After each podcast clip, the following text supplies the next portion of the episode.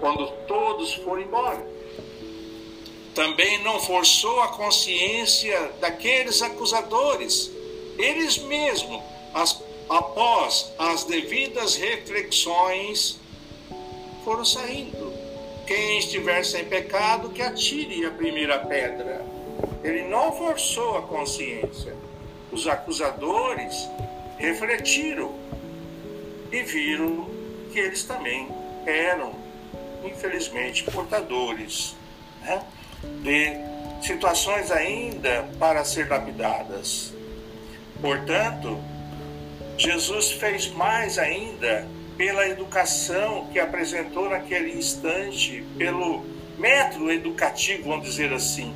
Aproveitou para convidar e conduzir aquela mulher para a mudança de hábito, dizendo: vai e não erres mais. É pela instrução que o homem vai se libertar do fanatismo, das crendices e da fé cega. E é pela educação que ele vai passar de um planeta de provas e expiações para o seguinte, para o planeta de regeneração. Na questão 796 do Livro dos Espíritos, Kardec questiona a severidade das leis penais.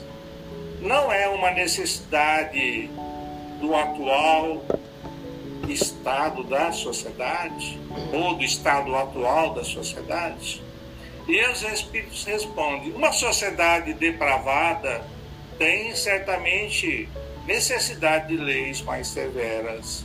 Infelizmente, essas leis se interessam mais em punir o mal quando, quando já foi feito do que secar a fonte do mal.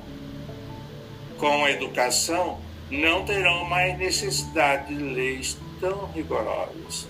Então, quando a gente vê que o judiciário está promovendo leis mais é, é, fortes, mais evidentes, é um sinal que a educação ainda não está sendo devidamente é, seguida, vamos dizer assim. Na questão 917 do Livro dos Espíritos, há uma frase peculiar que nos alerta e que nos chama a atenção, dizendo que a educação, se bem entendida, é a chave do progresso moral. Estamos repetindo justamente para fixar esse conceito. A educação, se bem entendida, é a chave do progresso moral. Na questão 914 do Livro dos Espíritos, nos diz: o egoísmo, estando fundado sobre sentimento de interesse pessoal, parece bem difícil de ser inteiramente estipado do coração do homem. Kardec, a sua preocupação. O egoísmo, estando fundado sobre sentimento de interesse pessoal, parece bem difícil de ser extirpado do coração do homem. Isso se conseguirá? E os Espíritos nos diz à medida que o homem se esclarecem sobre as coisas espirituais, ligam-se menos às coisas materiais. Aliás, é preciso reformar as instituições humanas que o entretêm e o excitam. Entretêm e excitam o orgulho. Né? Isso depende da educação. Mais uma afirmativa que a educação é primordial. O único antídoto para o mal que se agrava em qualquer situação é a educação. Educação no sentido global, aquela que vai além da escola, que reúne os valores éticos da família, da sociedade e também da religião. De uma religião que possua fundamentos preferenciais de científicos, filosóficos atrelados ao ensinamentos, aos ensinamentos de Jesus. O Espírito Guilherme Ribeiro reforça essa urgência, que já é uma emergência, de tornar as casas espíritas escola de educar, quando diz: falar aos desencarnados é remediar problemas, mas evangelizar encarnados é impedir o mutirão das trevas nos escombros do além.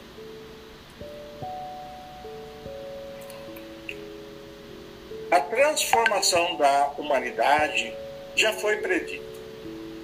E atingir esse momento, portanto, os Espíritos nos diz no livro dos Espíritos que todos os homens devem ajudar um ao outro no progresso. E ela se cumprirá pela encarnação de espíritos melhores, que constituirão sobre a terra uma nova geração.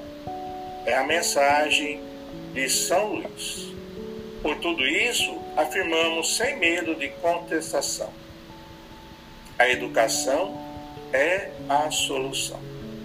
Diante das atuais inquietações que a humanidade atravessa e dúvidas do caminho a ser seguido, nos despedimos com uma lindíssima e instrutiva mensagem de Bezerra de Menezes, que faz referência ao tema da noite.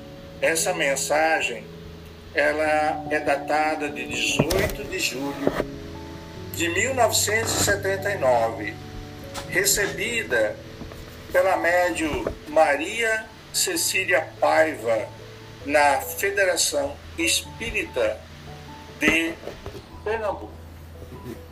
Então Bezerra nos diz o seguinte: ao término do século XX, o século chamado das luzes, estamos convocando os obreiros da boa vontade para a tarefa divina de evangelizar.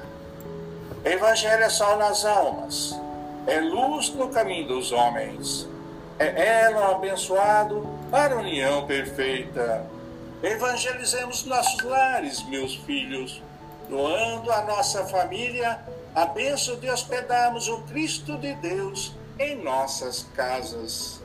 A oração em conjunto torna o lar um santuário de amor, onde os espíritos mais nobres procuram auxiliar mais e mais, dobrando os talentos de luz que ali são depositados. Evangelizemos nossas crianças, espíritos forasteiros do infinito, em busca de novas experiências, à procura da evolução espiritual. Sabemos que a Terra é um formoso educandário e o Mestre Divino, de sua cátedra de amor, exemplifica pela assistência constante o programa a ser tratado. Evangelizemos nossos companheiros de trabalho pelo exemplo na conduta nobre, pelo perdão constante. Evangelizemos-nos, guardando nossas mentes, nossos corações na bênção dos ensinos sublimes. Estamos na terra, mas alistamos-nos nas fileiras do cristianismo para erguermos bem alto a bandeira de luz do Mestre Divino. Amai-vos uns aos outros, como eu vos tenho amado. Evangelizemos. Os tempos são chegados, os corações aflitos pedem amparo, os desesperados suplicam luz. Há um grito que ressoa pelo infinito: Pai, socorre-nos filhos. Somente através do Evangelho, vivido à luz da doutrina espírita, encontrará o homem a paz, a serenidade e o caminho do amor nobre. Conclamamos os corações de boa vontade. Evangelizem, evangelizemos, acendamos a luz dos ensinos sublimes para que a terra se torne um sol radioso no infinito, conduzindo uma família humana integrada nos princípios da vida em Osanas ao seu Criador. Filhos, peçamos ao Pai inspiração e prossigamos para o alto, porquanto somente o Cristo, com seu saber e o seu coração de luz, poderá iluminar os nossos caminhos. Portanto, quem se ilumina recebe a responsabilidade de preservar a luz.